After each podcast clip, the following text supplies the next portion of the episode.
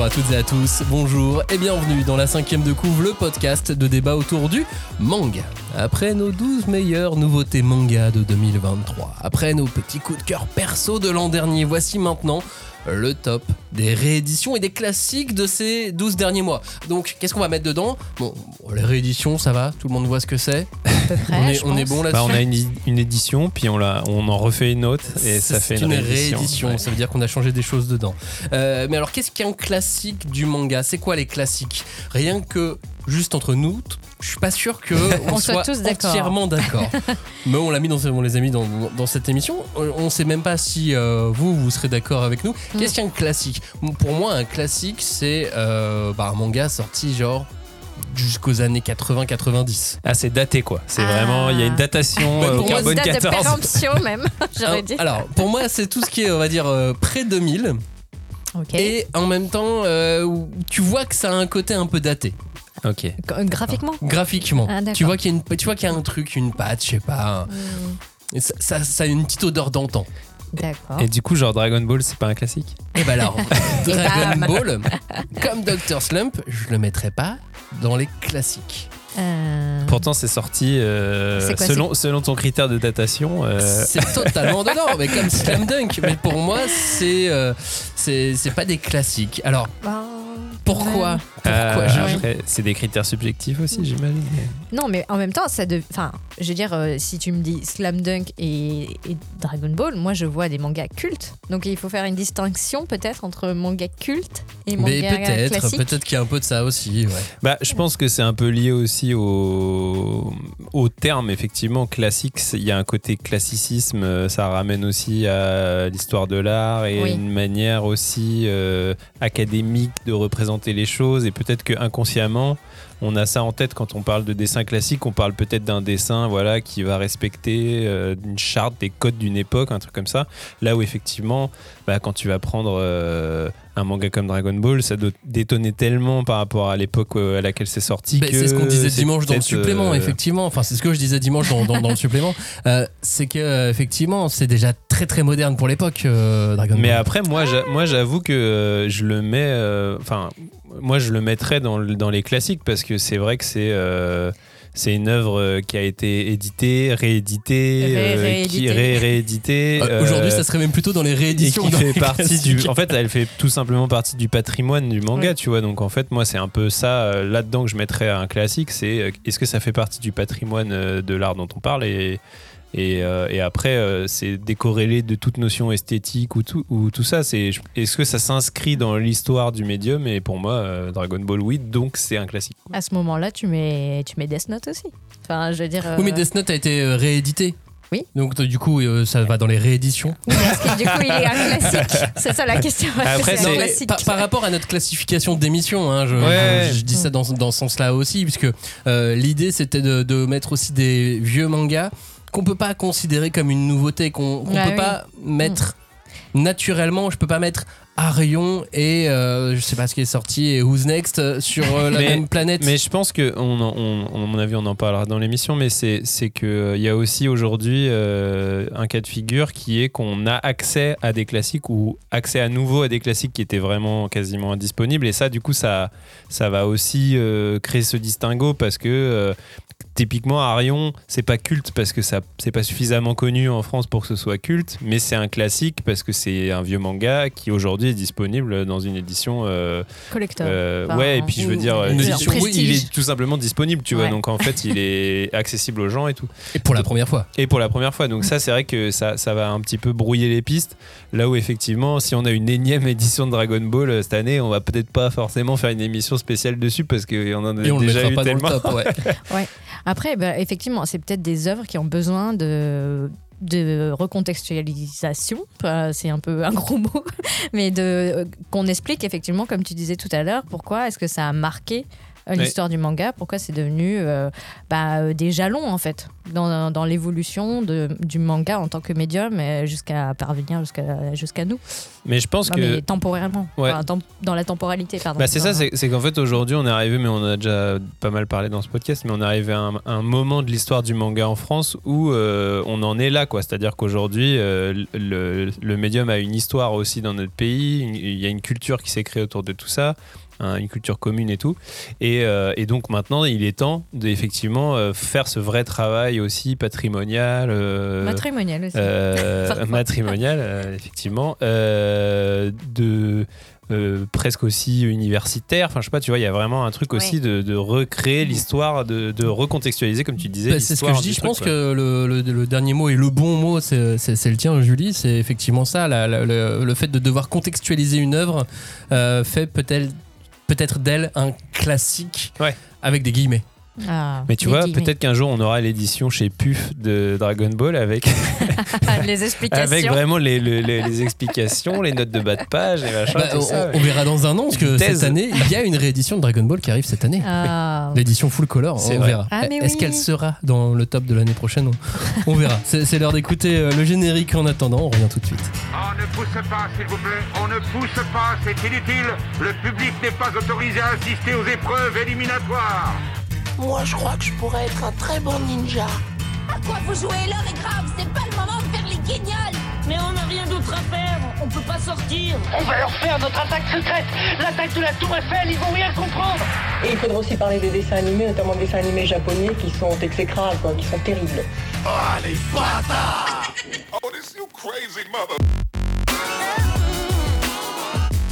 écoutez la cinquième de couvre l'émission, nous allons disséquer des PC charcutés et mais les rééditions et les classiques avec des guillemets du manga. Ça vous va si je mets des guillemets ou pas Oui, oui. Allez, mettons des guillemets. Salut Julie, salut Robin. Euh, vous seuls avez survécu à nos tops euh, de, ce, de- de ce mois de janvier. Oui, on en a perdu un. Par... Bon, non, euh, Cagnard, on l'avait pas tout à fait perdu, mais on l'avait semi-perdu sur la dernière émission. Salut, ouais, on est survivants. Bonjour à tous. Dans cette émission, on va donc euh, faire un top, comme on, le dit chaque année.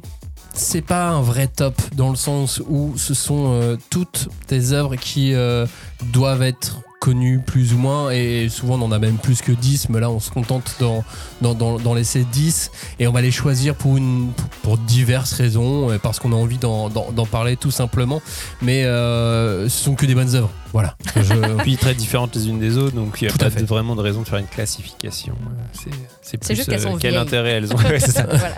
c'est- oui c'est ça c'est pro- et encore et, Et encore, encore, et et encore on verra C'est dans les vieux pots qu'on fait les meilleurs. Oui, bah alors, euh, prends, prends du vieux papier, essaye de faire un, un bouquin neuf avec. Euh, le, le must, comment ne, ne pas commencer cette émission avec, euh, avec ce manga? On a euh, dédié euh, en fin d'année dernière tout un podcast euh, à l'habitant de l'infini. Et c'était pas assez. Et C'était pas assez pour Parce toi, que ce n'est pas infini la durée des, des podcasts, effectivement. Mais alors, l'habitant de l'infini est revenu. Voilà, il est, il est Bah oui, revenu, il est il est revenu en. France. Euh, nouvelle édition, plus le spin-off. Et puis euh, cette semaine, il y a aussi le festival d'Angoulême. Des affiches en 4 par 3 dans le métro Eh, non, de, de voilà. Ah c'est- fou, hein. De Manji presque à poil. Wow. Pardon. Donc voilà, non mais jamais Samura été autant à l'honneur en France qu'aujourd'hui. Ah, mais il a toujours été un peu sous le radar. Enfin, Ouais, mais là il est au-dessus du radar. Ah Oui, complètement. Mais euh, c'est- c'est c'est cool. Enfin, je veux dire, euh, on peut que se réjouir. Enfin, moi, je suis très très contente. J'ai très hâte euh, de pouvoir euh, écouter ce qu'il va dire, ce qu'il a- ce qu'il va dire en conférence ou à la masterclass. Enfin, c'est plein de promesses. Robin, toi, l'habitant de l'infini, c'est pas un manga de chevet euh, que tu avais euh, depuis euh, la première époque, puisqu'il était devenu difficilement trouvable pour certains tomes. Ouais, ouais, effectivement. Alors, euh, en plus, euh, c'est toujours un titre que j'ai sur lequel j'ai lorgné parce que il s'avère que dans ma dans ma vie professionnelle, j'ai un peu travaillé chez Casterman, donc je les voyais, ils étaient là, ils étaient dans la bibliothèque, mais mais j'ai pas voilà, j'ai pas eu, je suis pas resté suffisamment longtemps pour euh, pour prendre le temps de, de les lire et tout. Donc c'est toujours une, un manga que j'avais dans ma ligne de mire. Et, et en fait, la- l'idée d'une réédition de cette œuvre, ça fait un moment quand même que c'est un peu dans les. C'était une carton. Rumeurs qui couraient quand même depuis un petit moment, donc je j'arrêtais pas de me dire bon, je vais quand même attendre la nouvelle édition et tout. Surtout qu'effectivement, comme tu dis, la- la- l'ancienne est, est- devenait difficilement trouvable. Donc euh, effectivement, la, réédition euh, chez Saka euh, sortie cette année, c'était pour moi bah, l'occasion de me, de plonger enfin dans, dans cette œuvre. Bon, bah là, j'y vais à- de petit à Ouais, petit, hein, parce que C'était voilà, quoi justement ce premier contact quand tu quand tu t'es lancé? Bah, ça, j'étais à la fois euh, surpris et pas surpris. Alors, je sais pas comment dire, mais en gros, c'était. euh, c'était d'un niveau qualitatif euh, à la hauteur de mes Ah ouais, attentes, je dirais, même. parce que c'est quand même une œuvre euh, dont j'attendais beaucoup.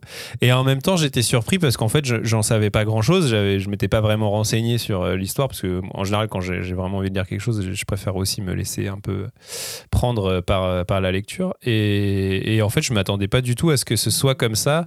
Et euh, il y a ce truc quand même de... euh, c'est très, euh, c'est très surprenant graphiquement en fait, je dirais, parce que Mm. c'était, j'avais des images euh, que j'avais vues Ouais. passer comme ça à droite à gauche, mais je pensais pas qu'en fait le titre était aussi varié graphiquement Mm. et dans les, et dans le traitement et dans euh, le- Les angles, la mise en scène et tout. Et donc ouais. après, j'ai compris qu'en fait, effectivement, a priori, c'est une œuvre vraiment de quasiment de fin d'études. Quoi. Le gars a, a- a publié ça alors qu'il était, euh, il sortait tout fraîchement de ses études. Donc il y a aussi, je pense, cette énergie de la jeunesse et de l'expérimentation euh, liée à cet âge qui, qui, est, qui est présente. Et donc ouais, j'ai été, euh, j'ai été super euh, surpris euh, positivement euh, par l'œuvre.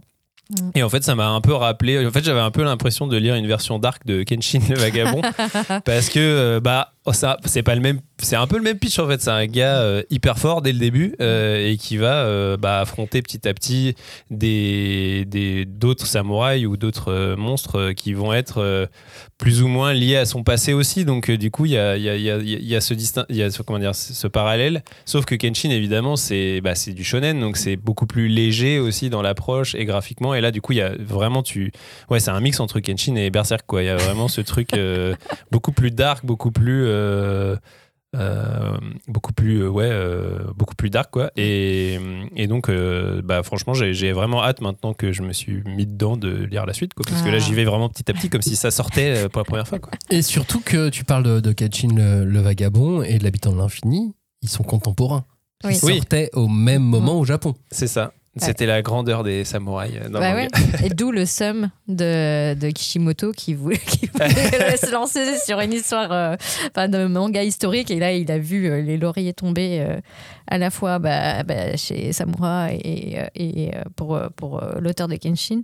Et, et là, je, je pense qu'effectivement, ouais, moi, je suis très contente, tu vois, de, que, que, voilà, il y ait des, des lecteurs qui aient une espèce de deuxième chance pour un rendez-vous avec une œuvre que moi je trouve vraiment culte, quoi. Et d'autant plus que. hum, je, je pense qu'il a, une base de, fans assez solide. Il, n'a pas fait que l'habitant de l'infini. Et pourtant, euh, c'est vrai que c'est, son grand œuvre, en fait. Enfin, c'est, euh, c'est vraiment ça qui va être célébré pendant le festival d'Angoulême. Euh, ce ne sera pas les autres œuvres qui seront mises en avant dans Bah, la- c'est le visuel quoi c'est vraiment euh, Oui, et, et, euh, et en fait, euh, je pense que c'est. Enfin, on, on l'avait déjà dit euh, donc, euh, pendant l'émission qui lui était consacrée, mais c'était. Scroller un petit peu, voilà. Voilà. remonter, elle n'est pas si, c'était il y non, a pas non, si c'était longtemps en novembre, quelque chose comme ça. Mais en fait, c'était, c'était, c'est quand même euh, l'œuvre euh, qui a vraiment fortement influencé toute, euh, toute une génération de- d'auteurs, quoi. Donc graphiquement et dans la façon de- d'utiliser aussi les angles de vue issus du cinéma, qui était, enfin, c'est vraiment un découpage cinématographique. Il y a des chorégraphies de, de combat qu'on retrouve dans les, bah, des films de sabre ou des films de de- d'époque. Enfin, comment dire de de- des films historiques euh, de genre euh, Chambala par exemple. Donc euh, je, je pense que c'est vraiment un, plaisir de redécouvrir euh, Samura avec une qualité d'image euh, vraiment nouvelle quoi. Parce Ouais. que la nouvelle édition elle, elle est aussi nickel de ce point de vue là. Ouais, c'est ça, j'allais dire, parce qu'il y, a la- il y a la dimension découpage, mise en scène et tout, mais la dimension picturale aussi, parce qu'il y a quand même, euh, je disais, euh, des fois, c'est, euh, tu sens que c'est de la plume, des fois, tu as l'impression qu'il est passé au pinceau, enfin, tu as l'impression qu'il varie parfois Ouais, de page en page et, et on, on se demande effectivement euh, comment il a travaillé telle ou telle page parce que c'est vraiment des fois hyper euh, hyper différent et c'est vrai que là alors j'ai pas l'ancienne édition pour euh, comparer mais je trouve que le travail qui a été fait sur cette édition rend bien grâce à tout ça enfin tout est c'est quand même bien imprimé les, les bouquins sont sont, Sont très agréables en ouais. main et, et ça ouais je trouve que ça rend vraiment hommage à, à cette œuvre quoi. Ouais, pendant longtemps, il y avait cette rumeur qu'il faisait des crayonnés. Mais Ouais. non, il ancrait tous ses, tous ses dessins, mais le rendu te donne Ouais, l'impression que c'est crayonné. Quoi. Et cette semaine, euh, il y a sa nouveauté. On empiète un peu sur l'émission de la semaine, euh, la semaine prochaine, mais bon, c'est l'occasion ou jamais d'en parler, euh, puisque cette semaine sort Die Vergelder, bien. le nouveau manga de, de, de Samura. Oui. C'est-à-dire qu'il y a l'habitant de l'infini, ok, ça c'est son œuvre culte, mais il continue. Alors, il, il y Oui. avait Born to Be euh, qui, qui est publié chez, chez Pika, et là donc Die Vergelder qui sort cette semaine. Donc pendant que vous allez le voir probablement à la une des journaux, de certains journaux, Ouais. espérons que Samura soit, soit là. Vous allez peut-être pas voir ce manga, euh, là, Die Vergelder à la une des journaux, parce que c'est une nouveauté et surtout, ça. C'est très C'est adulte. violent. Ouais. C'est très adulte, ouais.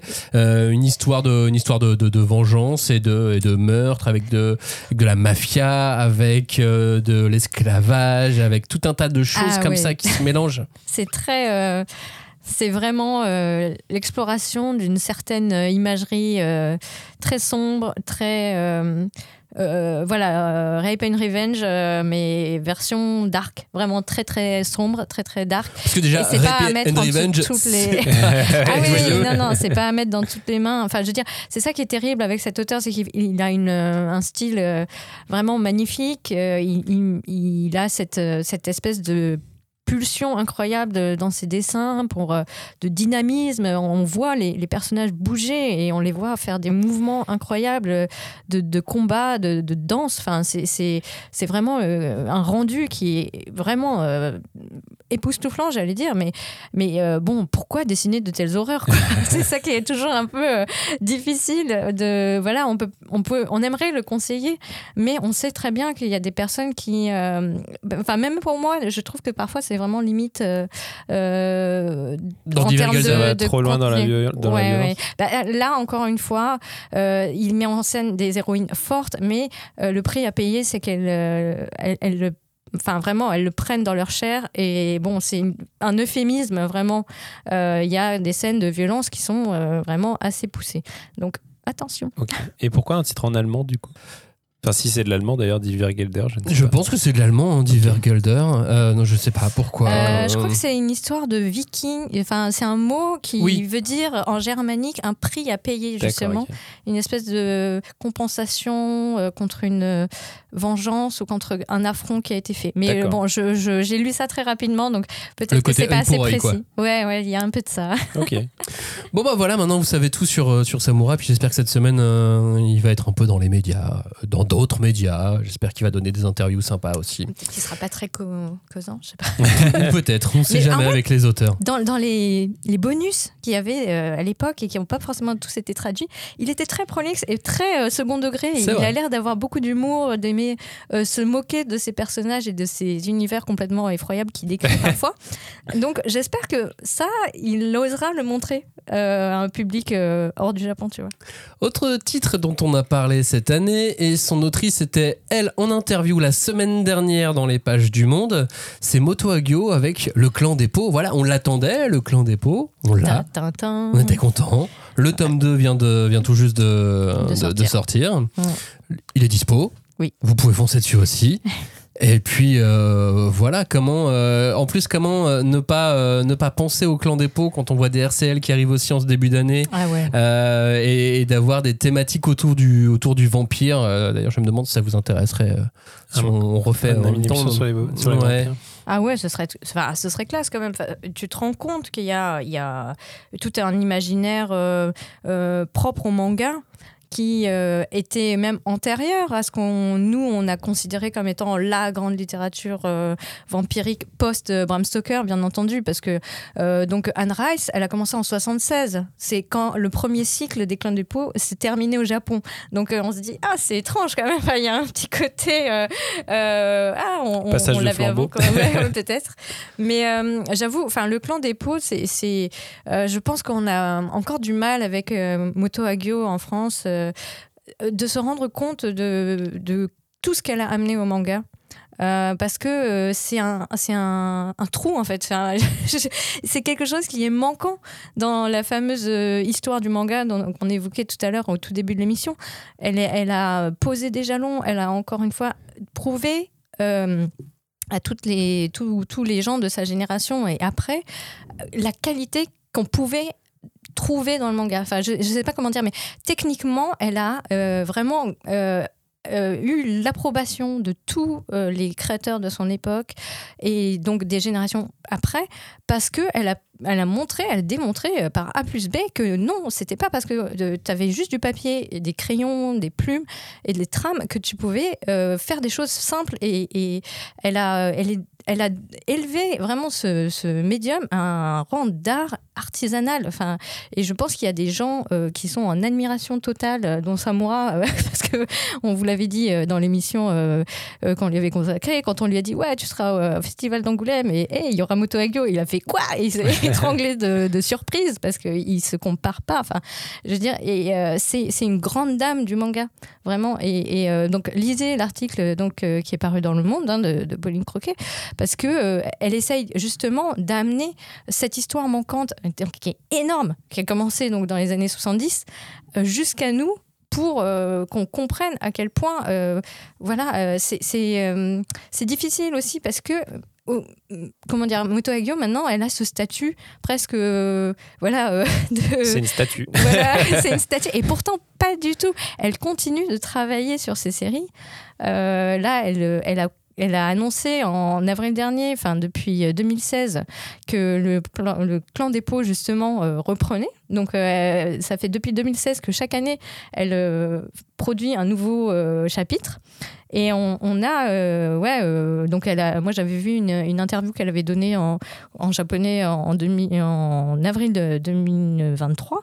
Et elle était là, ah oui, alors j'ai fait un nouvel épisode. Vous pouvez dire que je suis l'auteur du clan des pauvres. Sauf que quand tu vas, ne serait-ce que dans le Wikipédia euh, français ou anglais, la liste des œuvres qu'elle a produites, mais elle est longue comme ton avant-bras, quoi. Enfin, c'est incroyable. Elle a, elle a vraiment exploré toutes sortes de choses. Donc, je, suis très contente, vraiment, que, le clan dépôt soit, désormais disponible. Et en plus, bah, euh, voilà, c'est un bel objet.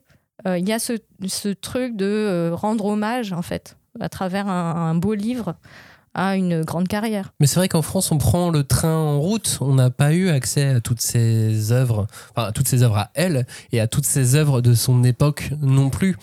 Euh, donc, c'est difficile de se replonger. euh, C'est un travail qu'on doit faire. Et nous-mêmes, dans ce podcast, mais comme d'autres euh, médias, on a un rôle à jouer aussi, euh, aussi là-dedans pour essayer d'expliquer, de se replonger dedans et de le comprendre. Parce que même nous, en tant qu'humains, alors nous, en tant que Français, mais nous, en tant qu'humains, on prend aussi le train en route, quoi. Ouais. Et puis, bah, franchement, le clan dépôt, c'est pas mal comme, euh, comme euh, premier wagon, je dirais, parce que Ouais. il y a l'anthologie euh, chez Glénat qui ressort en, en ce moment. Qui, sort, qui est sorti cette semaine aussi. Voilà, exactement. Et ça, c'est pas mal aussi parce que vous avez un recueil, enfin deux recueils de différentes nouvelles qu'elle a fait dans un certain. Enfin, je, je- je pense qu'il y a une temporalité. Mais, mais en fait, c'est ça. Moto Hagio, elle a ce, ce- ce truc. Elle a produit énormément de choses, mais surtout, elle a produit des nouvelles. Elle a écrit énormément de petites histoires. Il y a des histoires qui font 16 pages à peine et les gens, 35 ans après, lui en parlent encore. Parce que c'est vous dire si ça les a marqués. Parce que c'est aussi un auteur qui, euh, enfin, et le clan dépôt est, est parfait pour ça. Euh, elle s'inscrit dans une certaine temporalité. Donc, de, son propre aveu. hein. Ah, moi, j'aime bien euh, l'histoire du costume. Je me suis dit, je vais leur faire. euh, je vais les habiller en, mode victorienne. Alors, pof, elle choisit l'histoire victorienne. Et puis après, elle dit Ah, ouais, mais ah, les costumes de la Première Guerre mondiale étaient sympas aussi. Et hop, elle les fait changer. Donc, ça tombe bien, c'est des vampires. Ils sont immortels. Ils passent d'une époque à l'autre, comme ça. Il leur arrive plein d'histoires différentes. Mais c'est aussi ce, trait qu'elle a, cette caractéristique de produire des histoires magiques au sens. euh, elles sont magnifiques, magnifiquement dessinées.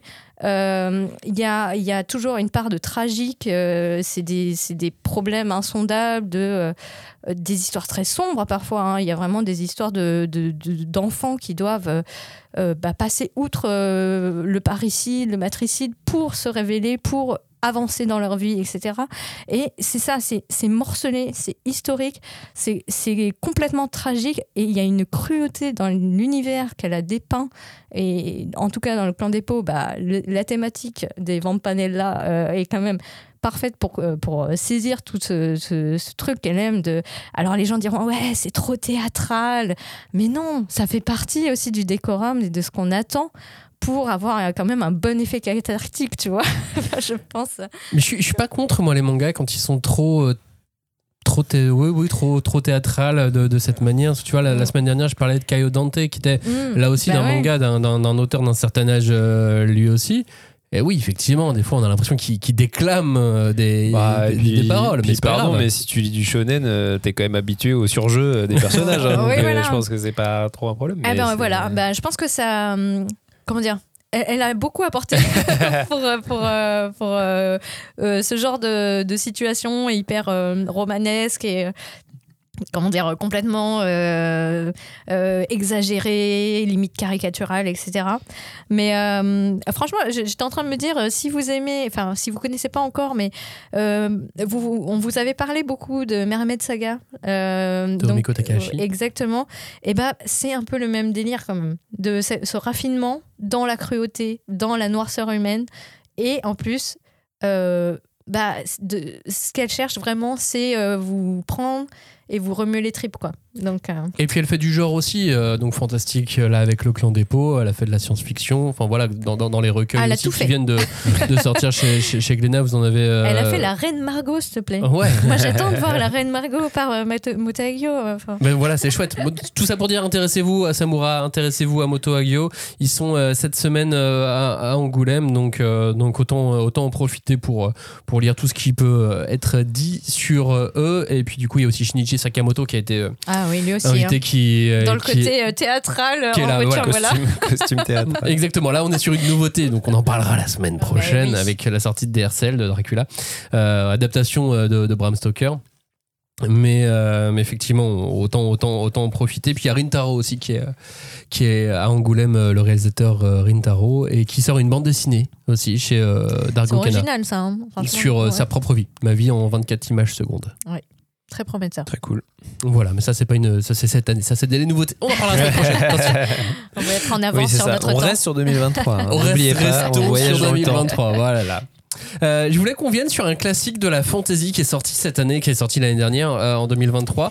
C'est euh, les chroniques de la guerre de l'Odose, la Dame de Phallis. Ah, C'est sorti dans la, la- pas la nouvelle collection, mais la collection que Pika a sorti, enfin a, a créé il y a, il y a- il y a plusieurs mois de ça. Il y a, il y a maintenant euh, qu'on approche, ça fait deux ans, faut que je me trompe en comptant.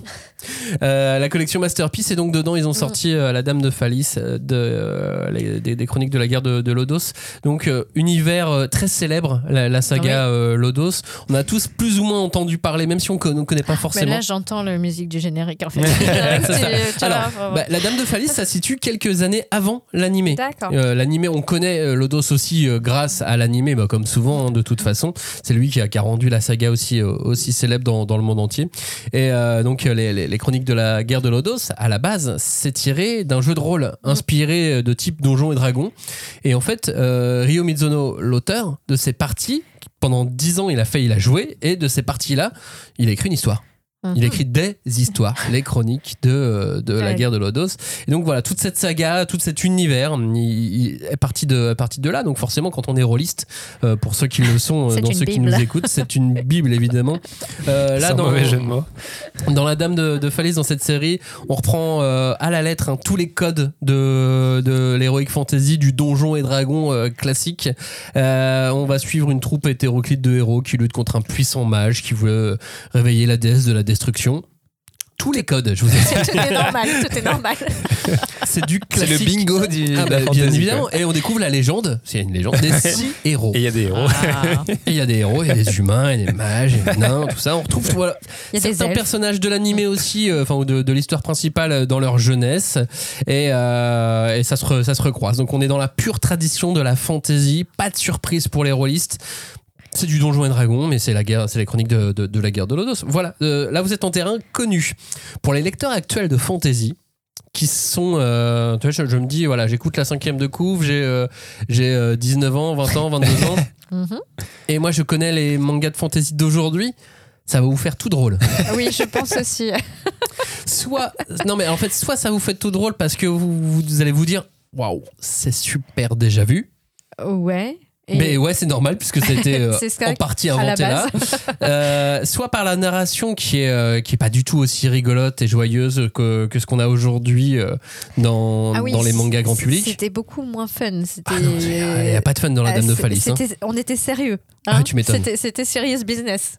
De- Et puis euh, par le dessin, euh, qui est plus de l'ordre de l'illustration dans ce manga en question, plus que dans les autres. hein. Dans ce manga là, dans la Dame de Phalis, on est plus sur, de l'illustration euh, qui te donne une histoire plutôt qu'un manga. Enfin, vous voyez ce que je veux dire? Oui, c'est pas du tout samouraï. Il n'y a pas du tout le côté dynamique là. On est d'accord. Ah ouais, ouais. Et puis des fois il y a des euh, Même Moto Hagio, c'est pas. il y a des ellipses. Tu veux qu'est-ce qui s'est passé? On te prend pas du tout par la main. Là, on te parle très sérieusement avec la Dame de Phalis. Ouais, mais moi, c'est un truc. enfin, Moi, j'ai- j'ai j'ai connu cette saga euh, via l'animé, je pense, comme beaucoup de gens. Mais euh, il y a un truc qui, que je trouvais assez. euh, comment dire assez bah, rafraîchissant pour moi, mais c'est pas vraiment le terme parce que c'est vraiment très euh, classique. C'est ce côté puriste, tu vois, vraiment ce Mhm, truc de ouais, c'est ouais. un vraiment un manga de puriste du jeu de rôle où le gars, comme vous dites, il prend les choses au sérieux et il fait son truc comme si c'était vraiment une saga euh, type Seigneur des Anneaux, mais dessinée façon euh, voilà manga des années quoi 90 un truc comme ça enfin c'est vraiment il y, a- il y a tout ce et je trouvais que alors moi à l'époque où je voyais ce- cet animé c'était assez rafraîchissant pour moi parce que en général, euh, le manga qui faisait de la fantasy, il, il, le- il se le réappropriait tellement que ça, se, ça, ça franchissait quelque part de la, de la fantasy justement à l'occidental, type Donjons et Dragons et tout. Et là, il y avait vraiment cette espèce de symbiose totale entre euh, un graphisme purement manga, purement japonais, quoi, dans les designs et tout, et euh, un respect euh, et très très fidèle et très ouais gardien de chapelle du jeu de rôle, tu vois, et du truc vraiment, on fait les choses sérieusement avec Bah, tous les construire- codes et tous les trucs. Et moi, j'ai tou- j'ai toujours trouvé que cette saga avait un charme assez, euh, assez particulier euh, par cette, euh, cette espèce de synthèse entre les deux univers euh, qui, que j'ai jamais vraiment retrouvé finalement dans un autre euh, manga. Quoi. Mais est-ce que c'était pas aussi qu'il fallait euh, construire les enfin ce que nous maintenant on connaît euh, en, temps- en termes de communauté qui s'exprime, euh, tu vois, euh, bah, dans des univers comment numériques, ce qui n'existait pas du tout quand Oui. ça a été créé, et qu'il fallait rassembler quelque part bah, les gens qui avaient cet attrait pour ces univers et ces codes et ces jeux, parce que c'est des, aussi c'est des dynamiques narratives qui sont très euh, prononcées, quoi, qui sont vraiment euh, propres euh, à, ces univers-là. Bon, je suis pas du tout dans, dedans, mais, non, mais du coup, rien de Oui, non, je, d'entendre, je- je pense qu'effectivement, oui, il doit y avoir de ça aussi, ouais. ouais. Maintenant, je me dis, ah, mais pourquoi j'ai pas offert ça à Noël Les Chroniques de la guerre de Lodos, donc la Dame de Phalis, sortie aux éditions euh, Pika ce- cette année.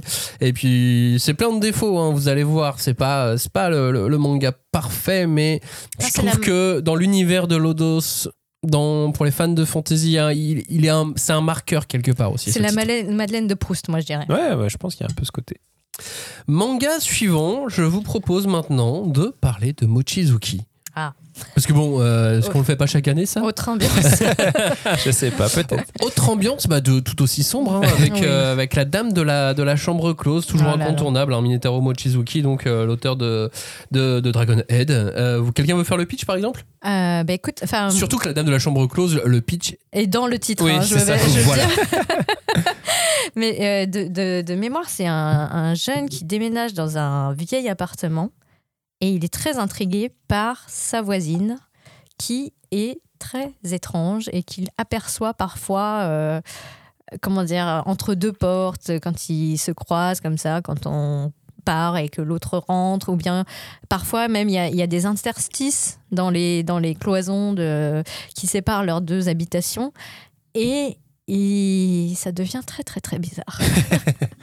Oui, parce qu'en fait, très rapidement, euh, elle-même va s'intéresser à lui et il va y avoir tout un jeu euh, qui va s'inverser complètement. De lui, au début, il est pas fasciné, mais en tout cas euh, très intrigué par elle et l'endroit où elle vit. Et en fait, au bout d'un moment, cette espèce de rapport de force va s'inverser complètement et lui, il va se retrouver un peu dépassé par, par la situation, on va dire.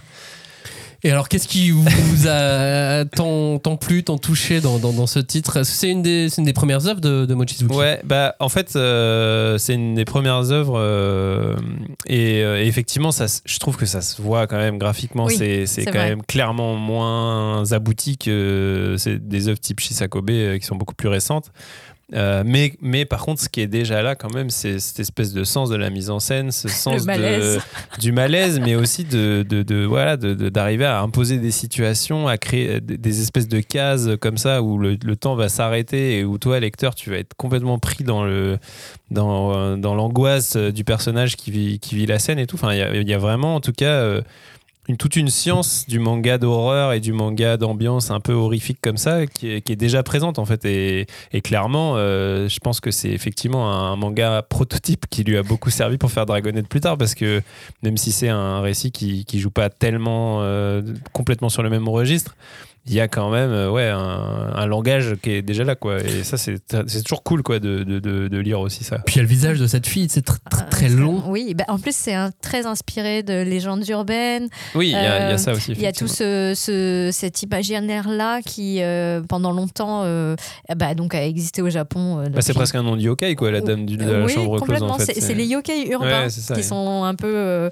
les, les descendants des yokai euh, de la nature euh, qui étaient présentés par Mizuki. Et, euh, et en fait, euh, en fait, pendant, alors je vais faire un aveu, c'est que pendant très longtemps, comment dire, je l'avais lu. euh, je n'avais pas pu l'acheter à l'époque et j'étais persuadée que c'était du Junji Ito pendant très Oui, longtemps mais- et et là, quand il est ressorti, je me suis, euh, donc je, je me suis dit, mais non, tu es bête. Tu- tu- Qu'est-ce que tu avais dans les yeux? Donc, euh, non, non, c'est tout ça pour dire que, bon, euh, voilà dans le, dans le registre hein, euh, auquel euh, appartient euh, cette œuvre-là. Euh, mais du coup, j'ai oublié ta, ta question de tout à l'heure. Excuse-moi, Max. Euh, non, je crois que je sais pas, j'avais pas posé de question. Non. Je rebondissais juste sur le physique effectivement de- de- du personnage féminin euh, qui a un, un grand visage. Oui, Ouais, voilà. très allongée, effectivement. Bah, elle est très grande, le personnage euh, fait souvent référence à ça aussi. C'est que c'est aussi un de ses attributs qui la rendent euh, bizarre. Ouais. ouais, c'est effectivement qu'elle est très grande et qu'elle est même potentiellement physiquement plus forte que, que lui, tu vois. Donc il y a aussi tout un jeu là-dessus sur euh, le rapport physique aux choses et tout. Et. hum, Oui, ou même homme-femme. Ouais, voilà, ex- déjà, exa- exactement. Et, et non, non, ouais, y a- y a- mais je comprends complètement que tu aies pu te, te dire, ça aurait pu être du Junji Ito, tu vois, c'est clair, mais, mais en même temps, moi, c'est ça que je trouve vachement bien. Et ça- pour rebondir un peu sur ce qu'on disait en début d'émission, c'est ce truc de aujourd'hui euh, avoir accès à aussi un patrimoine d'auteurs. Euh, avec un S, quoi, c'est-à-dire euh, vraiment chaque auteur commence à avoir maintenant toute son œuvre, des auteurs qui évidemment commencent à être établis, tu vois, Mochizuki, euh, si on réédite la date de Dame de la Chambre Close, c'est aussi parce que depuis il y a eu Dragonette et, et Shisakobe et tout ça qui ont voilà, aussi constitué son, son aura sur le territoire français. Et du coup, c'est bien aussi que maintenant, euh, tous ces auteurs-là, il il y a un accès à leur œuvre euh, globale et ça permet aussi, voilà, je dirais pas que La Dame de la Chambre Close, c'est le manga le plus euh, inoubliable de cet auteur, mais en tout cas, c'est hyper intéressant de lire ça et de le recontextualiser, comme on disait aussi, sur l'œuvre de ce mec et qu'est-ce que ça a pu amener derrière. Et puis en vrai, c'est un one-shot, C'est une très bonne lecture. c'est une super lecture, euh, c'est une histoire super bien tenue, euh, c'est quand même de très grande qualité, quoi. Donc c'est. Puis et- ça date de 1993. euh, Il y avait déjà les Super Saiyans. Ouais, hein, tu veux pas qu'il Non mais devienne en, en fait, ce que je trouve fou, c'est à la fois de se dire que euh, il y a plein de mangas qu'on découvre pour la première fois maintenant dans une édition en France, et il y a aussi tous ces mangas type La Dame de la Chambre close qui sont des rééditions de trucs, mais où on était passé complètement à côté de ça parce Mm. qu'en fait, à l'époque, ça On avait dû pas un test par Glénat de faire du manga. Ils ont ils ont acheté tout ce qu'ils pouvaient, ils ont fait des trucs et ils ont sorti et, et le marché était pas mûr euh, pour tout ça, tu vois. Et maintenant, euh, clairement, euh, on se rend compte que c'est le cas, donc c'est c'est cool aussi. Mochizuki, la dame de la chambre close, c'est dispo aux éditions euh, Glénat. Je propose de faire un petit détour par les ventes. Alors pas forcément euh, des ventes de réédition parce que c'est difficile de faire un, un classement très très précis de, de ce côté-là, mais on fait euh, souvent euh, chaque année le, le meilleur lancement des rééditions et licences. On mélange un petit peu les deux pour euh, tout ce qui n'est pas série originale, nouvelle Explique série bien pour. Johnny parce qu'il avait pas très bien compris la dernière Oui, fois. mais ça fait chaque année qu'on doit l'expliquer. Eh Euh, ouais. C'est comme ça. J'ai pas pu m'empêcher quand même de laisser en numéro 1 le voyage de Shuna parce que oui. c'est le meilleur lancement. Il va dans toutes les catégories, je trouve. C'est vieux et en même temps, euh, c'est C'est pas une c'est série. même Miyazaki verse, voilà. donc euh, c'est c'est de la licence. Eh, c'est Nausicaa, c'est presque un spin-off de Mais Nausicaa. oui, Ouais, c'est ouais. ça. Donc Ouais. voilà. Donc Voyage de Shuna, évidemment, meilleur lancement, réédition licence, tout ça. Euh, deuxième meilleur lancement, évidemment, One Piece épisode A. Volume 1 Ace Euh, l'attaque des titans et l'édition euh, c'est une édition anniversaire ils ont refait une édition euh, du, du tome 1 Mais il y en a euh, combien qui euh, ouais, beaucoup Euh, quatrième c'est le manga Sanji's Food Wars Oh là là, toujours One là on Piece. mélange deux licences Ouais. Non, C'est ça. combo. Food Wars Ouais. One Piece Ouais. avec Sanji Oh là là. pas mal. Euh, Blue Lock, l'épisode de Nagi, donc le spin-off de Blue Lock en 5. Demon Slayer School Days, les retards sont strictement interdits. Sixième meilleur lancement. Eh, hein. Dès que ça s'appelle Demon Slayer, ça part. hein. Euh, Dragon Ball Super Super Héros, l'animé comics du film. Waouh. Ce titre, je j'arriverai jamais à m'y faire, mais Et alors, il y a un manga dont on a très peu parlé parce que ça ne s'adresse pas spécialement à nous. Ouais. Miraculous, Ladybug et Chat Noir. Cocorico. 1. Cocorico. C'est Oui, dans le top 10 des meilleurs lancements euh, licence Mais c'est c'est très cool. cette, quoi. cette licence, c'est incroyable. Moi, je trouve quand même, c'est c'est fou, quoi. Je trouve ça. Oui. Voilà. Et C'est- surtout, c'est- ça se danse très bien au 31. sur le réveillon, avec les enfants. Ah, le générique, tu veux dire Ouais, Ah oui, alors, oui, je- je- j'ai aussi des enfants autour de moi qui, qui aiment bien. qui aiment bien et qui ont chanté. J'ai fait lire le manga, enfin j'ai fait lire, non, j'ai dû lire le manga, euh, Ah. une partie euh, des enfants aussi, ça marche, euh, c'est très très euh, accessible. Ok. Voilà, pour les. Alors, si vous avez des enfants fans de, de, de Miraculous ou si Ou si vous-même vous euh, êtes- vous vous êtes euh, fan de, fan de Miraculous. Euh, neuvième, c'est la réédition, euh, la perfecte édition de Solitaire, j'en parlerai dans quelques instants. Et puis dixième, toi, Robin, qui est joueur de jeux vidéo et joueur de ce jeu vidéo, ça devrait te, te plaire. Dixième, c'est Elden Ring, le chemin vers l'arbre monde. Oui, mais euh, j'ai pas, j'ai pas encore lu. je dois, oui. Pourtant, j'ai vraiment beaucoup joué au jeu, mais j'ai pas. Moi, j'ai pas joué du tout au jeu, mais j'ai lu le manga, il m'a fait rire. Ah, il est drôle. Oui, mais je, alors moi, je comprends pas comment on peut faire rire dans un Avec univers comme Elden Ring. C'est quand même vraiment l'univers à l'opposé, l'antithèse complète de, de l'humour, tu vois. C'est vrai. Et, bah, tu nous diras, faudra que tu, tu, tu lises un oui, petit oui, peu peut-être lis-le, peut-être qu'un jour, je, je, je passerai le pas. Mais c'est totalement décalé. Euh, Monster Monster, je crois, c'était le titre euh, précédent, enfin un des titres Oui. précédents de l'auteur. On en avait parlé c'est- en trois Ouais. temps. On en avait parlé dans une très vieille émission de la cinquième de Couve qui n'est, à mon avis, plus disponible. euh, Ah, ou alors sur ouais. YouTube. Après, c'est vrai que graphiquement, ça avait l'air assez bien tenu quand même. J'avais, j'ai vu passer des pages et je me suis dit, bon, c'est quand même Mais c'est bien ça, en fait. mais- Le gars, il dessine trop bien. Et dans les, dans les bulles, il, il raconte que de la merde. que de la grosse bête. Bah, en même temps, il y a tellement peu de dialogue dans le jeu, Elden Ring, que c'est vrai que tu peux euh, imaginer beaucoup de choses. Il nous reste une vingtaine de minutes d'émission. Et il nous reste encore six, euh, six mangas, six, six, six rééditions. On a fait le plus gros là. hein. Ouais, les autres, pop Bah, si, Pas- si, pas forcément en le- volume, mais- Oui, alors pas forcément en volume. Euh, en prix, en revanche, celui-ci, il est bien. euh, et il est incontournable, hein, parce que chaque année, on doit, on doit faire une émission réédition. Et à chaque fois, on se dit, bah, il faut qu'on mette un Tezuka. Bon, bah, cette Non, année. pourquoi il faut? Non, Parce qu'il il faut, bah, si, si, c'est Ah, évident. tout, il est là. Euh, Blackjack, Blackjack est sorti cette année. Euh, c'est pas le seul Tezuka est sorti cette année, mais on- moi j'avais envie de, de parler de Blackjack, personnage culte hein, de Osamu Tezuka, un chirurgien sans diplôme, Là, on- manga de médecine, chirurgien sans diplôme qui opère dans la clandestinité la plus totale. Euh, le mec est à la fois génial et toujours limite dans un peu tout. C'est-à-dire qu'il est. Ah ouais, il est borderline, partout, tout Ah le temps. ouais, c'est- En même temps, pour opérer dans la clandestinité, faut pas non plus Oui. euh, Avoir trop de scrupules. Oui, c'est ça. Ouais, bon, bref. Sauf qu'il passe sa vie à sauver euh, la vie des autres. Ouais. Mine de rien. Bah ouais, c'est ça. Pour un mec borderline, finalement, il a une espèce de, il a une espèce de, de notion comme ça de, du, du- bien qui est euh, très particulière. Euh, chaque nouveau cas, c'est pour euh, Tezuka l'occasion de dévoiler à chaque fois un regard acéré, sans concession sur, sur la nature humaine. Et à chaque chapitre, on en, on en prend plein la tête. Et le manga reste en tête hein. quand tu lis une histoire de Blackjack. En plus, ce que j'aime bien, c'est que tu n'es pas obligé de. Il y, y a le tome 1 qui est sorti. Euh, T'es pas obligé de, de- de tout lire d'un coup. Oui, c'est ça. C'est des Là, c'est des petites euh, histoires. Il y a, y a pas de, enfin, il y a y a très peu de fil rouge finalement. Et euh, fil de suture, oh, oh, pardon. Et on m'a dit que je faisais des jeux de mots pourris sur les, sur le Discord, je vais arrêter. Pardon. Mais euh, non, mais je, je vais dire, au Japon, il est vraiment culte ce personnage. Enfin, il, il fait partie du, du, fanté- du, du fameux euh, pardon, euh, panthéon Tezukesque. euh, et, euh, et je suis désolée, il y a des gens qui disent Ouais, mais Tezuka, il n'a pas tout inventé. Euh, tous, les, tous les personnages de médecins, un peu limite, un peu véreux, un peu le pied dans le monde de la mafia, tout ça, bah vous savez de qui ils tiennent, quoi. Enfin, c'est quand même lui qui est quand même Blackjack à la, à la base, à la racine de ce type de héros. Euh, Et quand bien même il n'a voilà. pas tout inventé, il a imposé. ouais, et Parce puis, que enfin, euh, quand, on, quand on me dit, c'est toujours un terme assez, euh, assez, assez vague, quand on dit ouais, c'est machin qui a tout inventé. Alors, oui, il a imposé en fait. Il n'a pas forcément inventé, mais il a imposé. Et c'est lui qui est resté dans, dans l'histoire. Oui. Donc euh, c'est lui le gagnant. voilà. Comme toujours. Euh, L'autre truc que je voulais dire aussi sur, euh, sur Blackjack, c'est qu'effectivement, l'édition, euh, bah, moi je l'aime bien, je la trouve jolie, mais effectivement, c'est cher. Mm. On est sur, euh, on est sur des, des livres à 30 euros. euh, à 30 euros, et il va y en avoir plein. Alors, sur Blackjack, on n'est pas. Ça dépend qui, quel est votre niveau de collectionnite. On n'est pas obligé de tout avoir non plus. Bah, après, c'est t'as as quand même envie d'en savoir un peu plus. Donc, oui. t'as cette espèce de grosse carotte de est-ce que dans le prochain épisode, tu vas en savoir un peu plus sur lui euh, sur ses origines, Alors. sur ses, ses- son passé. Et des ça, fois, et mm, puis le, le- le passé nous a appris aussi que euh, valait mieux acheter les choses quand elles étaient, quand elles sortaient, quand elles étaient disponibles, oui, plutôt vrai. que euh, 15 ans plus tard, euh, quand les bouquins ne n'existent plus. plus là. Oui. Ça, ça fait partie aussi, ça fait aussi partie du jeu. Mais bon, bref, voilà, c'est Blackjack. Et essayez au moins d'en lire un petit peu. Vous allez découvrir aussi que- ce qu'il y, qu'il y a derrière ce, ce- personnage euh, culte.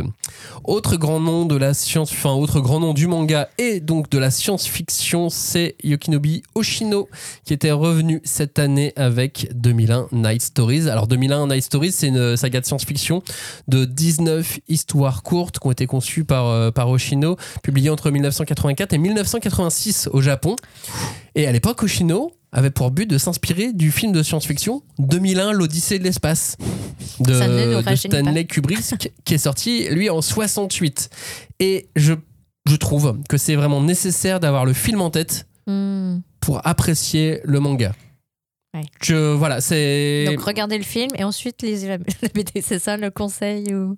Ouais. Ouais. Ouais, vos- Mm. je- je- dans- ce sens-là, je trouve que le- le- le manga complète superbement bien le film. D'accord.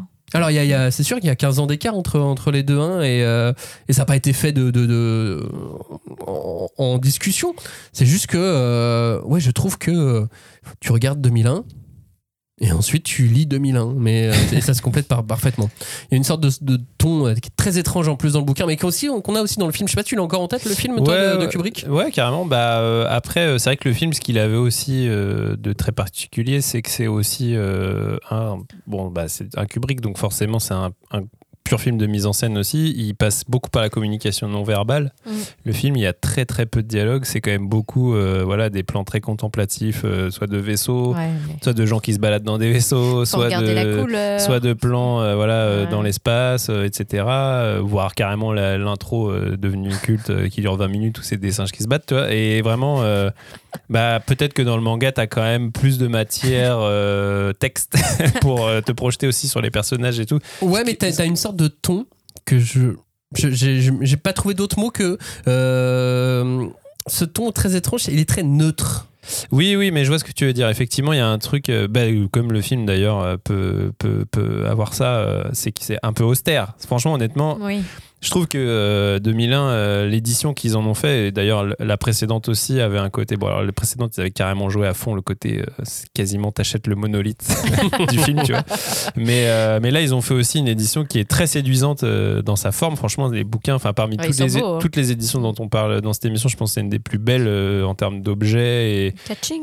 et vraiment, elle est, elle est, bon, elle vaut cher, effectivement, mais, mais elle est vraiment magnifique. Euh, par contre, c'est vrai que quand tu l'ouvres, tu peux pas te départir du fait que c'est quand même très austère, quoi, en termes visuels et tout. Donc, faut aussi, euh, je pense qu'il faut se mettre dans un état d'esprit euh, particulier. Mais c'est ça à tous les niveaux, je trouve. Même le lettrage, enfin, tout est très, voilà, très, très austère. Est-ce Mais que tu dirais c'est méditatif? Je sais pas si c'est méditatif, mais Non, mais c'est vrai que quand Max dit euh, neutre, c'est clinique, ouais, c'est ça. Il y a un côté, tu sais, euh, très. euh, Épuré. Ouais, très Ouais. épuré euh, à tous les Froid. niveaux. euh, et ça, fait, ça peut donner une, une impression effectivement de froideur de côté. Et en termes de, de, de science-fiction sur ces 19 histoires, c'est aussi très chirurgical. C'est-à-dire Oui, qu'on a pris la science-fiction, on a ouvert le corps de la science-fiction et on a pris un à un tous les organes de la science-fiction pour faire une histoire dessus. Quoi. Waouh. Il y a vraiment toute la science-fiction qui est représentée, je trouve, dans ce 2001 Night Story. Mais c'est ça, en fait, je pense qu'il faut le, il faut presque le voir comme une espèce d'anthologie sur la science-fiction Mhm. euh, faite par un mangaka, plus Mais qui que complète euh, voilà, parfaitement le Kubrick. plus, Ouais. plus que comme une vraie saga entre guillemets euh, où tu vas être porté par euh, Ouais, c'est une euh, les- aventure. Comment euh, non, les dans ce cas, tu peux lire Blue Hall. Oui, Ah ou les héros de la Oui, galaxie. Les héros, pardon. Mais sinon, non, mais du même auteur, tu lis Blue Hole. Et, Oui. et là, effectivement, ça, Il y a un peu c'est plus autre de chose. Je pense. Bien sûr, ouais. Ouais, ouais. Mais par contre, c'est très classe dans sa bibliothèque. euh, si vous Ah oui, voulez, oui, oui. si vous l'avez eu à Noël comme moi, vous pouvez offrir. Bon, je me la suis offert moi-même, mais c'est dispo aux éditions euh, Glénat. On va du côté de chez Naban maintenant pour un autre grand nom euh, du manga, de la science-fiction aussi euh, par, par moment, euh, pour parler de Yas, euh, Yasuhiko euh, et du manga Arion, premier manga de Yoshizaku Yasuhiko, qui est un, un auteur et cara designer de, de grand talent qui a travaillé sur la première série Gundam hein, à la fin des années euh, 70 Oui. et au début des années 80. Et là, c'est pas une réédition parce que c'était jamais sorti en France, Arion. Euh, Arion, c'est le fils de Déméter qui est enlevé par son oncle Hadès et il est envoyé euh, par le maître des enfers pour tuer Zeus, prétextant une solution qui permettrait à sa mère de, de recouvrer la vue. Et ainsi débute un voyage initiatique pour Arion qui, en traversant les, les domaines des dieux, sera euh, amené à comprendre toutes les tensions qui règnent, euh, son rôle dans les guerres euh, divines. C'est épique, c'est charmant, c'est très daté quand même. Ah oui, Parce que là, on parle d'un manga qui date du début des années euh, Mhm. 80 par un cara designer de génie, de talent, mais qui était dans son, dans, dans son époque et qui ensuite. Là, c'est- lancé avec, euh, avec ce. Enfin, c'est lancé. Il avait déjà une carrière qui, était bien, euh, avait bien commencé, mais qui s'est lancé dans le manga avec ce titre Arion. Mais c'est marrant aussi de voir que, tu vois, il y avait cette émulation autour de l'Antiquité occidentale. Enfin, il y avait euh, donc les Chevaliers du Zodiaque qui n'étaient pas très loin. Il y avait d'autres séries. euh, Mais c'est contemporain aussi, hein, Senseiya. Oui, voilà. Et, et je pense qu'il y avait, euh, c'était dans le, le- le bain de cette époque-là, de revisiter de façon compl- complètement grandiose et euh, euh, ouais, de façon avec un, regard manga qui, grossit euh, et caricature tous les, toutes les tensions qu'il peut y avoir entre les personnages, toutes les tensions dramatiques comme ça, de cet univers que nous, peut-être, on, on est plus familier quoi, avec des histoires de héros grecs ou de, de, divinités, ouais, que, que tu évoquais Dé- Déméter, Hadès, etc. C'est, c'est, euh, c'est, enfin moi j'aime bien parce que je trouve que c'est vraiment hyper charmant euh, de voir à quel point euh, cette culture-là aussi a été acceptée par ces, ces mangaka des années 70-80. Euh, voilà, enfin je vais pas vous reparler de Meteregyo, mais enfin je, je trouve que ils avaient cette capacité de d'englober, de d'ac- d'accepter, d'engloutir même tout un pan de culture qui finalement était très éloigné de la leur, et pourtant de la d'essayer de la reproposer, de, le- de lui de lui trouver une nouvelle forme, une nouvelle expressivité, et, et c'est c'est génial en fait. Enfin, Bah, c'est marrant de se dire qu'en plus aujourd'hui on arrive à un, un truc un peu inverse. C'est qu'aujourd'hui on a des auteurs euh, européens ou occidentaux qui ont tellement baigné dans le manga et dans la, la culture traditionnelle japonaise qui se mettent eux-mêmes à Oui. faire proposer des visions euh, du samouraï, du- occidentales ouais. du samouraï, de la mythologie euh, asiatique ou japonaise et euh, et effectivement, bah ouais, faut se dire que les, les mangaka, eux, l'avaient déjà fait, bah aussi parce que forcément, le soft power américain avait quand même aussi beaucoup participé à, justement euh, proposer euh, des histoires qui mettent en scène la mythologie grecque. C'est quand même le- la ressource inépuisable de- de- de- d'histoire. Donc forcément, c'est une mythologie qui est devenue qui est grecque mais qui est internationale comme maintenant genre, tout le monde connaît euh, je pense ce- le- le- en, en tout cas les grandes lignes de la mythologie grecque tu vois Et tout le monde a été fasciné par ça, quoi. Petit garçon, petite fille, tu vois. Je pense qu'on a tous Ouais. euh, Complètement. fantasmé plein de choses et ça ça m'étonne pas que, oui, euh, j'imagine un auteur japonais aussi euh, se dise Ah là, il y a moyen de faire une histoire giga épique et trop cool avec des dieux et des conflits entre dieux. Et, et puis en plus, moi je trouve que. Alors, Arion, j'ai pas encore eu l'occasion de la lire, mais en tout cas, les pages que j'ai vues.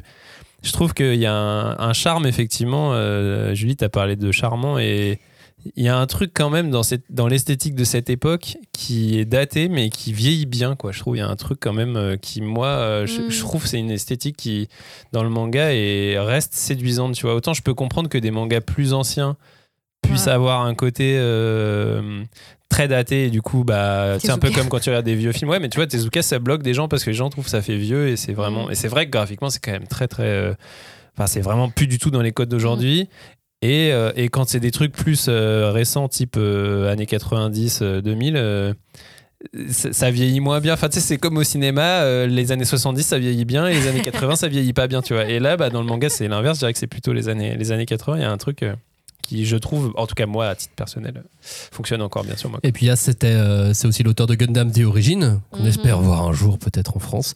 Et puis de Venus Wars qui va sortir, euh, qui va sortir cette année également aux éditions, euh, aux éditions Naban. Et allez, il y a très longtemps, il y avait eu aussi deux mangas de lui qui étaient sortis, un sur la vie de Jésus. Ah oui? Et un sur euh, la vie de Jeanne d'Arc. Ah oui, ok. donc très C'était vraiment sorti euh, chez- culture occidentale, quoi. C'est euh, C'était sorti chez Tonkam à l'époque. mais, euh, mais Est-ce voilà. que ce serait pas des, des mangas de commande, tu sais, pour Ouais, justement, probablement. euh, ouais. J'ai juste un initier souvenir. les- hein. C'est, c'est un, va- c'est juste un souvenir que j'ai, mais, mais voilà, il y avait, il y avait ça qui était, qui était sorti. Euh, Arion, c'est donc aux éditions euh, Naban, puis du coup au mois de premier semestre, au mois de mars, je crois. Euh, manquez pas aussi euh, Venus Wars. Je voulais qu'on parle également de mangas euh, plus connus, plus célèbres, plus populaires, parce que cette année, alors il y a une réédition de Demon Slayer, Ah, édition ouais. pilier. Édition euh, gros bottin qui, euh, que, tu peux assommer les gens avec. Ou faire ta maison. Ou pas fabriquer une maison, exactement. Demon Slayer, sorti un peu fragile. Voilà, je, je les trouve un peu fragiles. J'ai préféré choisir la réédition de Eater, qui est arrivée cette année avec un écrin euh, je sais pas, que je trouve vraiment adapté au manga. Chez Ok. Kurokawa, ils sont, ils l'ont fait avec FMA. Oui. Ils ont fait euh, un, un produit qui me convenait totalement.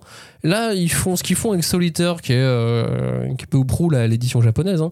Euh, bah, ça me convient aussi parfaitement. Bravo Bah, Kurokawa. Je sais oui. pas, vous faites des choses qui me plaisent. C'est bien. Non, c'est cool. on va Mais- créer un label avec ta tête validé par Maxime. C'est en sticker, ça. en sticker.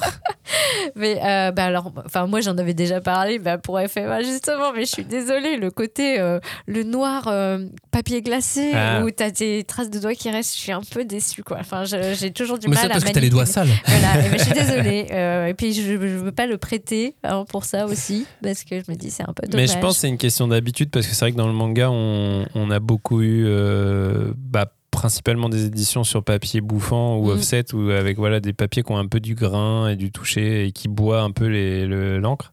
Et là, effectivement, c'est des éditions qui sont sur du papier euh, bah, qui est plus courant en BD franco-belge pour le coup, le, le papier un peu. Alors, c'est pas vraiment glacé, mais c'est Oui. en tout cas, c'est beaucoup plus lisse euh, que, que, que le papier habituel. Du coup, c'est pas c'est vrai que t'as pas l'habitude, mais en même temps, c'est vrai que ça rend vachement mieux les et ça tient bien la les distance, masses de noir, euh, c'est c'est plus solide. euh, C'est en vrai, c'est du papier de meilleure qualité, mais c'est juste que c'est une question d'habitude, je pense, euh, qu'on qu'on n'a pas. Et, et moi, en vrai, à titre personnel, c'est pareil. hein. Moi, j'avoue, FMA, euh, ça me saoule d'avoir du papier, du papier lisse, euh, du papier qui glisse. euh, alors plus lourd. voilà. Et en plus, il est lourd. Mm. ouais, mais il sur. Solitaire, ça Ah marche. là Je là. je sais pas, moi Mais j'aime si c'est bien. lourd, c'est bien. Si Oui, vous parce avez que- jamais lu Solitaire, lisez-le, hein, surtout. Mais C'est en fait, important. c'est parce que C'est ça lui apporte euh, ce qu'il avait, enfin, quand dire qu'il a intrinsèquement, c'est une sorte de classe. Ouais. Ouais, je, je- je trouve que ce dessin et cette mise en scène, la façon dont il présente ses personnages et il les fait évoluer dans les cadres, dans les cases, ils ont toujours de la prestance. Même quand ils disent vraiment de la grosse merde, même quand ils sont dans des situations ridicules, il y a une espèce de de vraiment, il n'y a pas d'autre mot, de style, de classe, de tenue des personnages qui est, qui est euh, mais euh, comment dire, délectable quoi. Enfin, c'est vraiment un plaisir. Donc, lisez Solitaire et ensuite vous lisez Fire Force. Vous enchaînez oui, directement parce que Fire Force se termine cette année en France. Euh, on n'a pas encore eu le, le- le- le- le dernier tome, mais, euh, mais voilà, il va arriver cette année. Donc, euh, donc voilà, lisez Solitaire. Donc euh, vous vous retapez tout. Puis ensuite vous lisez Fire, euh, Fire Force et, euh, et vous allez être très heureux à la fin. Euh, puis du coup, vous pouvez enchaîner sur Gachiakuta, qui est pas de lui, hein, mais, euh, de son assistante. mais du donc. coup, euh, ça peut être dans la même famille. Voilà, c'est tout. Allez, avant de terminer cette émission, un petit mot aussi sur euh, Makoto-chan. Ah, Bah ouais, un peu d'horreur mignonne. oui. bah c'est Umez, quoi. C'est Umez, un gag manga d'horreur scato rigolo. Euh, les arts noirs Makoto-chan, c'est un manga à l'humour vraiment régressif. hein. Quand je dis scato rigolo, c'est. Ah ouais, mais même au niveau psychanalytique, tu es vraiment régressif à ce niveau-là. L'histoire, c'est celle de Makoto Sawada, qui est un petit garçon euh, de maternelle, à qui il arrive des aventures euh, désopilantes. En fait, le concept de la série, hein, il, est, il est simple. À chaque chapitre, il y a une histoire. Et euh, lui, il a sa petite coupe au euh, son, ses blagues pipi caca, et des fois, il met les vêtements de sa mère, de sa sœur. Il y a toujours la morve qui pond au nez.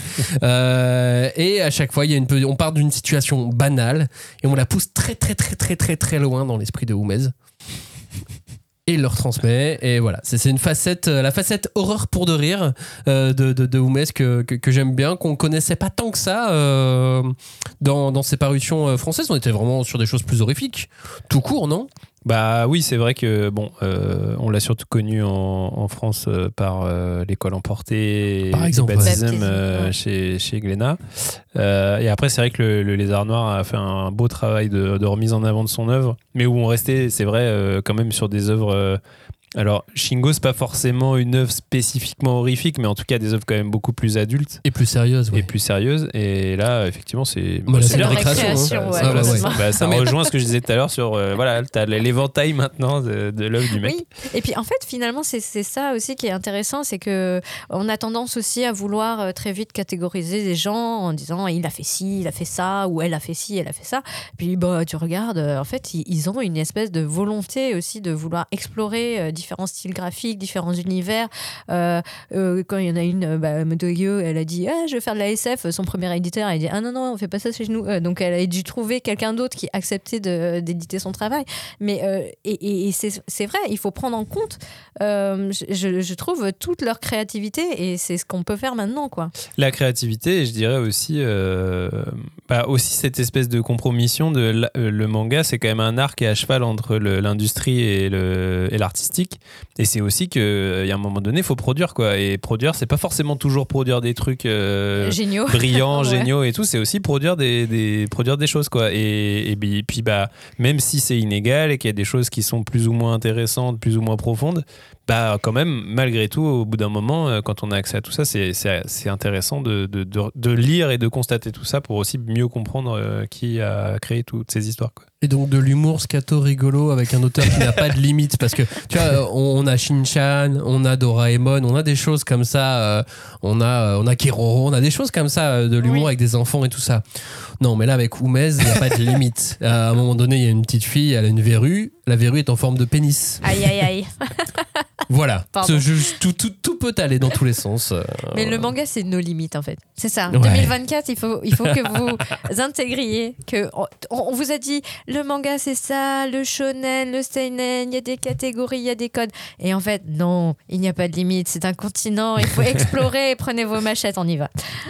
En parlant de gens qui expérimentent, un dernier mot quand même sur euh, le manga de l'année. Parce que le manga de l'année, on en a très peu parlé, on en a parlé un peu dans le supplément. Parce que c'est pas vraiment un manga, c'est une, c'est une exploration. Et C'est voilà. une un voyage c'est Un un, voyage, voyage, c'est un exactement. voyage C'est le voyage de Shuna de, de Miyazaki.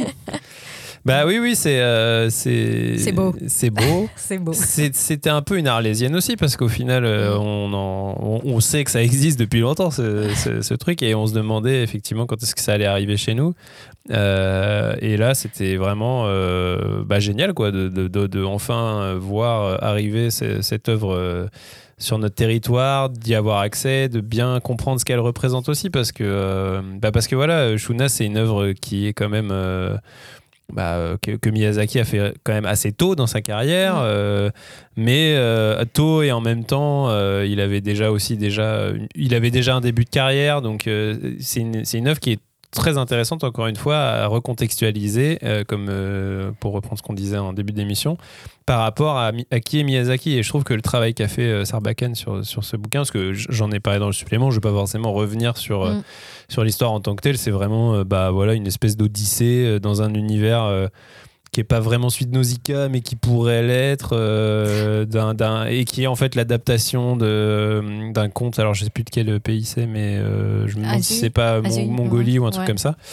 Et euh, donc c'est vraiment un, un conte, un conte dessiné euh, qui est même pas forcément mis en scène façon manga, c'est plus du récit illustré. Ah, pour moi, c'est de la BD, mais. euh, Bah, en fait, c'est. Ouais, bon, après, de toute façon, pour moi, le manga, c'est de la BD. Donc, là, on, là, on va revenir sur un, un débat qui va nous prendre trois heures. Mais c'est- c'est- vraiment une narration qui est même pr- pratiquement pas BD, dans le sens où il n'y a pas vraiment de, Non, a pas de phylactère, il n'y a pas de- il y a pas d'ellipse façon BD. Il y a vraiment peut-être une ou deux pages où il y a des cases et une bulle, tu vois. Mais sinon, globalement, c'est vraiment euh, une pleine page et un texte en off qui va raconter ce qui se passe. Donc, euh, donc c'est vrai que c'est un, euh, un, bouquin qui, d'un point de vue formel, euh, dé- détonne, mais après, c'est vrai que c'est compliqué de le- le- l'isoler de, du marché manga et de la production manga parce que c'est quand même voilà l'œuvre de Miyazaki. Café Nausicaa, euh, qui est quand même une série manga, euh, enfin une des plus grandes séries de manga de l'histoire du manga, tu vois, et donc et ça s'inscrit tellement dans cet univers et dans cet imaginaire là que voilà, ça paraît naturel aussi de le mettre, euh, Bien de le mettre là-dedans. quoi. Ouais, en fait, enfin, moi j'allais dire, le voyage de Shuna, c'est le, le, le rêve de, de Miyazaki.